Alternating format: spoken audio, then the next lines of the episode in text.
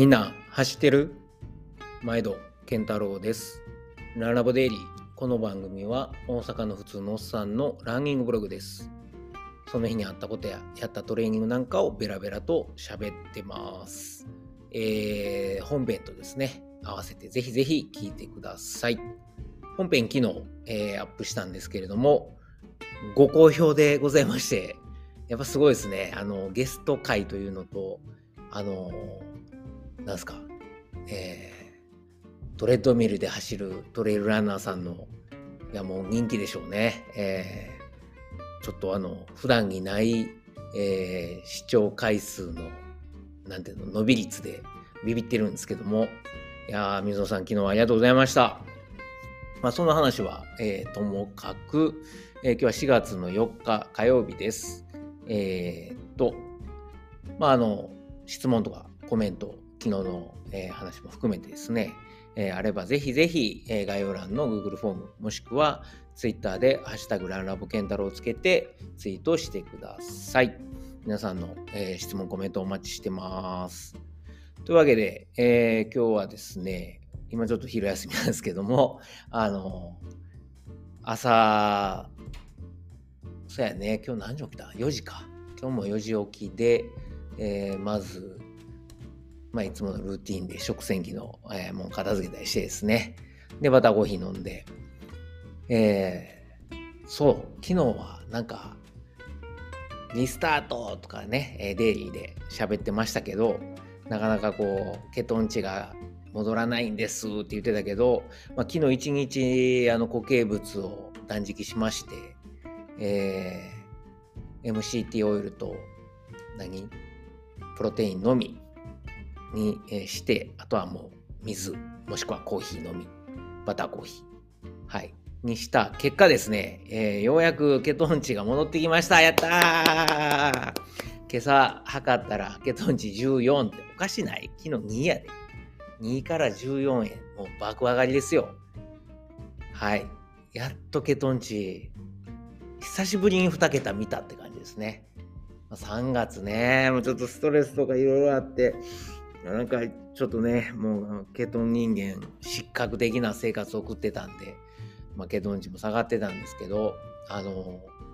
ま、特に効果があったのは、その断食もさることながら、その、ちょっと初心に戻って、先週の金曜日からかな、旅行から戻ってから、あの、暖冬、完全に、えー、糖分が入ってるような、砂糖が入ってるようなものを、まあ、あの、何？普段は90%の、えー、チョコレートとか砂糖が少ないやつね。めちゃくちゃ少ないやつとか食べたあのちょっとつまんないするんですけどそういうのもやめてでもちろん炭水化物米パンは普段主食で取らないんであのそれももちろん抜いた上でで、えーまあ、食事でも豆系を一回止めて本当にあれですねあの野菜この土日は野菜とキノコ、マッシュルーム。で、あとは肉、もしくは魚っていうような、ま、野菜も葉物ですね。根菜は止めたんで、そういう形で、まあ、暖冬したっていうのがでかいですね。だから完全にあのストストイックなケトン食にちょっとこの1週間は、えー、しようということで、もうね、ちょっとこの間のウィーン出張でも美味しそうなチョコレートをアッキーさんにいただいたりですね、この間はブダペストにのあの同僚がもえなんていうかな職場に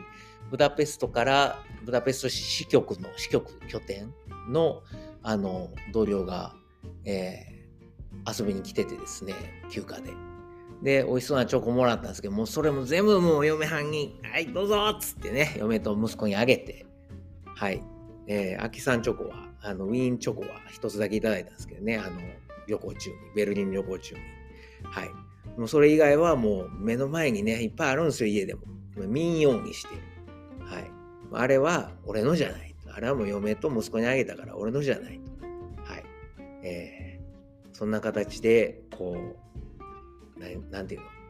?4 月末のレースに、それから5月の100マイルレースに向けて、ちょっとこう、気を引き締めたっていうかね。だから昨日リスタートっていう形であのデイリーで喋ったんですけど。はい。えー、いやよかった。ちょっとねへこんでたんですよ。ケトン全然戻らんから。大丈夫かなっていう。だから今日2回朝朝の4時に2回ケトン値測りましたからね。で2回ともちゃんと14やったんでよかったっていうね、何を言うてんねんね。45のおっさんがっていうとこですけども。まあそれぐらいこうなんかうん。人間失格みたいな、うん、ちょっとねこの半年間かなりストイックにやってきたのに、まあ、3月結構、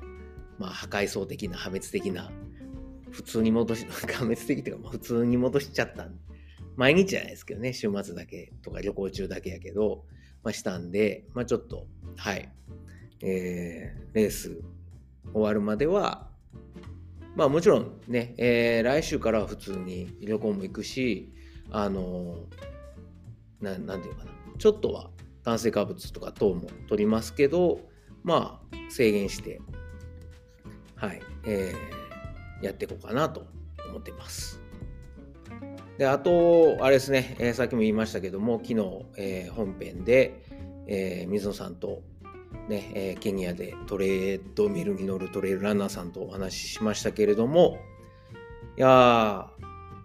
すごいね、僕、多分めっちゃ興奮してたんを聞いてくださった方分かると思うんですけど、あのうん、僕はすごい興奮しましたね。というのは、なんか、まあ、収録後にね、ちょっとね、あの喋ってたんですけど、水野さんとも。すごいね、その、やっぱケトンやってる人っていうのは少ないっていうのもあって孤独を感じた分はあるんですよ。でケトン食やってる人は多いけど多いっていうかそんなにまあいっぱいはいないけどでもウルトラランナーでケトンやってる人ってさらにこう限定されるんですよね。で、まあ、山田洋介さんはもうなんかあの活躍されてますけどでもそのね山田洋介さんオンラインコーチング受けてる時はそう陽さんがサポートしてくれるから自分もこう頑張れたんですけどオンラインサポート終わやめてから夏ぐらいかなコロナなって終わったぐらい8月のレース終わってからですねだから9月からは自分の自分でやってきたんですけどやっぱりどうしてもこう誰かが見てくれてるとかサポートしてくれてると自分を律せれるんですよね相手もいるから。まあ、これはあの自分の仕事である日本語教育でもそうなんですけど自分でやりやーって言われたら初めやるけど続かないっていうのがなかなか僕なんか特に e ラーニングはあの専門なんで e ラーニングの、ま、欠点としてあるんですがそこと同じところでや誰かが見てくれてると同じやること同じでもやっぱりこう続くっていうのはあるんですよ。はい。で、それプラス、やっぱり山田さんはあの人はやっぱもうこう超人やからできんかなみたいなところが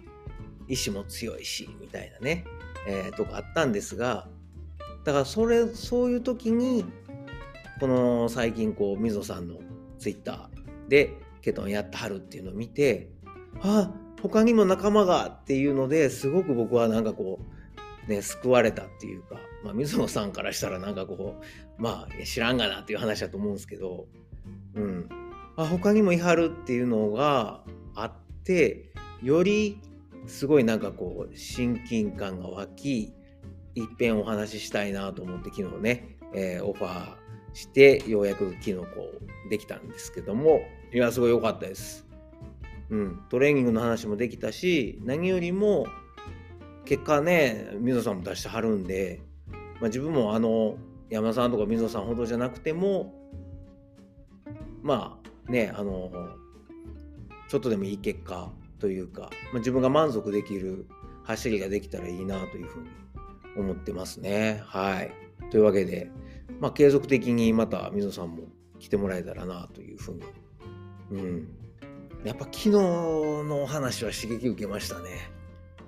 やっぱすごい、なんやろ、惰性じゃなく考えてトレーニングしてはるじゃないですか。いろんな、あの、調べてね。そういうとこがすごい、うん、なんかそういうポジティブな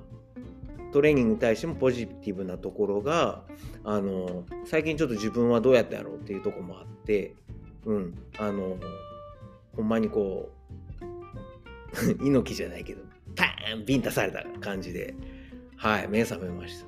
うん、止まってる場合じゃないしね初100マイルのトレイルレースに向けてとか今シーズンね、えー、24時間走もまたチャレンジしたいですからその辺りに向けてこうもっぺん気合い入れ直そうと。まさにね昨日のデイリーじゃないですけどリスタートやなと思いました。そんな日にちょうどインタビューっていうかお話ができたのはすごいいいタイミングやったなと思います。はい。あれですよ。あの僕昨日ね水野さんにいろいろこう質問とかどんなレースやったんですかってあの聞いてたんですけど一応ねちゃんとあの前調べはしててあのレースのプロファイルとかあのレースのウェブサイトとか見てあのある程度頭には入れてたんですけどで僕ばっか喋って面白くないんでやっぱそこは水野さんの口からあの言ってもらいましたしあのちょっとあれですけどあの水野さんのお勤めのね、えー、ウェブサイトなんかもちょっとこう、えー、ちょっと見たりとかですね、えー、あの彼のブログとかえー、っと、あとは何 ?SNS 系も、えー、ちょっとあの、遡れる範囲で見て、わ、すごいなーって思いながら、こう。で、その辺を見た上で、昨日いろいろ質問させてもらったんですけど、いや、まだまだ聞き足りないことがいっぱいあるんで、ぜひぜひこれからも聞きたいなと、はい、えー、思いますし、まあ、お互いにこう、情報交換できたらなとはい、思ってます。というわけで、水野さん、今後もよろしくお願いします。で、えー、っと、今日ですね、えー、そうそうそう、ケトン値が復活してたいう話で止まってましたけど、まあ、あの、今日もね、朝起きたマイナス1度でめっちゃ寒かったんですよ。で今、昼間は気温上がって8度、9度あるんですけど、あの、暖かいんですけどね、今は。朝寒かって、もう今日も、えー、っと、昨日水泳行った、プール行ったんですけど、今日はあのジム行って、で、ジムで、えー、まあ、普段水曜日にやってるトレミの、えー、ビルドアップを今日、まあ、火曜日なんですけど、やりましたね。はい。で、えー、っと、今日もなんとか、えー、補給なしで水だけで走りきれて、いけるやんみたいなね。これ積み重ねていきたいなと。で、慣れてきたら今度は傾斜を加えて、うん、さらにこう、負荷上げていきたいなと思いましたね。まあ、その時に前半はまだね、楽やから、あの時速10キロ、11キロ、12キロぐらいまでは、あの昨日の水野さんとの、えー、ポッドキャストを、えー、確認がてらもっぺん聞いて、で、後半はさすがにちょっとしんどなっていたんで、もうあの音楽に切り替えてやりました。めっちゃ汗がきましたね。でその後、えーと、10分だけダウンで、えーとインドアバイクエアロバイクですね、こいで、で、もう帰ろうかなと思ったんですけど、やっぱ昨日のね、話で触発されて、ちょっとだけ、うん、あの、もうちょっと走ろうということで、トレミで、えー、傾斜15%で20分ですね、あの、水野さんとの、えー、昨日の話の続きをまた聞きながら、はい、ちょうど20分ぐらいで聞き終わったんで、えー、やめたんですが、まあ、あの、15%で、昨日は変化つけずに15%をだらだら、えー、時速6キロかな？キロ10分遅いですけど、まあ、ひたすら登るっていうのをやりましたね。はい。なとこですかね、今日のトレーニングは。はい。いやー、ね、でもちょっとあの、わかるでしょ、僕のこの声の感じから、昨日の、えー、感激と、プラスケトン値が戻った喜び。まあ、ちなみに体重も、えー、昨日の朝から1.3キロぐらい下がって65ちょうどでしたね、今日は。はい。まあ、できれば4月末のレースまでに63キロぐらいまで落としたいけど、落として筋肉落ちるとなんかバカみたいやから、まあその辺はちょっとこう、様子見ながらですけど、まあ、自分の感覚で体重いなっていう感覚じゃなければ OK かな。なんか、あ、体軽るなと走走れるわ、みたいな。それは去年の、あのー、5月の、何やったっけな何、何のレースか忘れましたけど、あの、100キロの4位になったやつ。あれの時の感覚、体の軽さの感覚は覚えてるので、あそこまで戻せたら、うん、あ、ほうれん回しですね。ほうれん回しの時の感覚ぐらいまで戻せたら OK かなと思ってます。まあ、去年はね、結構真面目に、昨日も言ってましたけど、けどやってたんで、4月、あ、5月からコロナにかかるまで、8月まですごい絶好調やったんで、まあ、ここで一回ブレーキかかりましたけど、うん。まあ、あの辺のこう、パフォーマンスまで、まあでも去年よりもさらにできることっていうか、トレミで15%で1時間も去年は走れなかったし、ビルドアップも最後までできへんかったけど、できるようになってるんで、総力的には上がってると思うから、さらにこう去年のパフォーマンスより高いパフォーマンスでできるように、ね、えー、去年よりもちょっとでも、はい、1%でもプラスできたらええなと思っています。というわけで、まあ、今日はこんな機嫌よく、えー、喋りました。以上です。えー、最後まで聞いてくださってありがとうございます。コメントや質問は概要欄の Google フォーム、もしくは Twitter でハッシュタグランラボケンタロウをつけてツイートしてください。というわけで、えー、今日は火曜日、まだまだ1週間続きますが、えー、楽しみ、ね、えー、楽しい、そして素敵な、え、1週間を過ごしましょう。ほなまた。